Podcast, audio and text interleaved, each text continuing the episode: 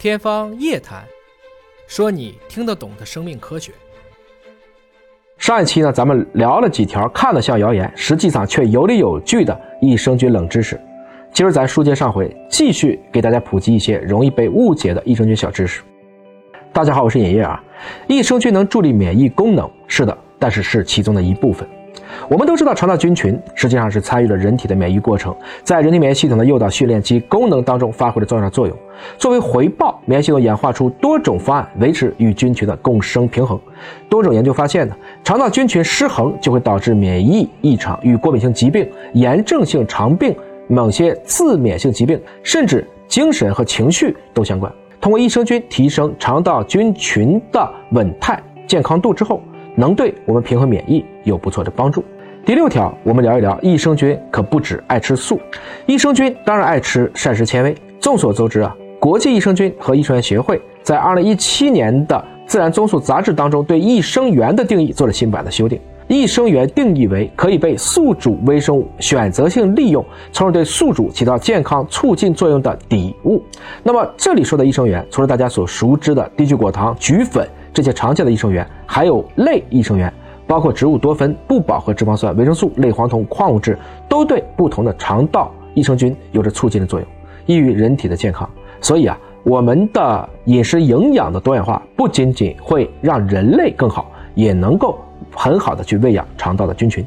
第七条，益生菌可以保护盟友，即我们的肠和其他的器官轴。所谓轴啊，这是这几年的一个新提出来的概念。主要就是指不同器官之间的一种联系。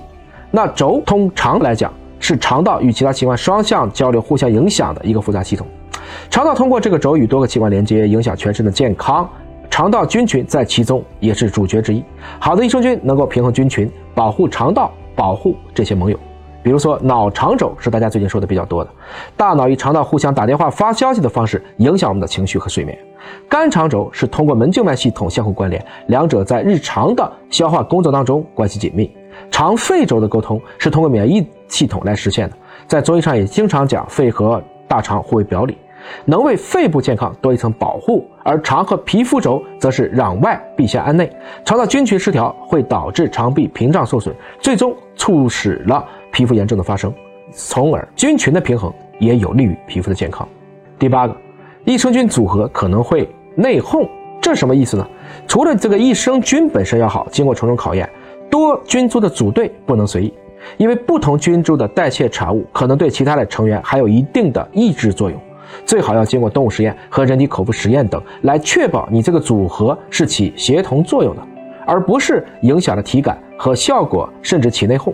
此外呢，补充益生菌应该结合自身的健康需要，不是多多益善，有点像我们在药物的配伍，哪怕是中药也讲究君臣佐使，按照这样的方式来配伍才是合适的。第九个，有些益生菌虽死犹生，这啥意思？很多益生菌能够活着到达肠道是本职工作，但有些益生菌被灭活以后，它会成为优秀的后生元。这里面既包括了菌体表面和内部的活性组分，比如说磷脂壁酸、胞外多糖、细胞膜蛋白等等，还有益生菌在生前尽心尽力发酵的代谢产物，比如短链脂肪酸、多糖、有机酸、维生素、酶类、蛋白质和一些肽类等，它们都可以被人体吸收利用，被认为可能有抗炎、免疫调节、抗氧化、抗肥胖等健康潜力。从人体健康的角度来看呢，益生菌、益生元、后生元，包括我以前讲过的引生元，还有合生元。它们之间既可以单独，也可以组合来发挥重要的作用。它们都可以在各自擅长的领域提升人体健康。华大的益生菌，尹哥是比较有信心的。它们都经过了全基因组的测序、体外实验、动物实验、人体口服实验等严格的筛选和验证，最后脱颖而出的本土优等菌。不同的产品也会选择不同的菌株进行组合，给它们配备爱吃的主粮，打配合的功能成分，再经过。人群口服验证以后，才能成为优美达系列当中的一员。如果您想尝试益生菌，欢迎您选择尹哥信赖的华大优美达。您还知道哪些关于微生物的趣闻或冷知识，以及喂养肠道微生物的益生元？欢迎在评论区留言分享。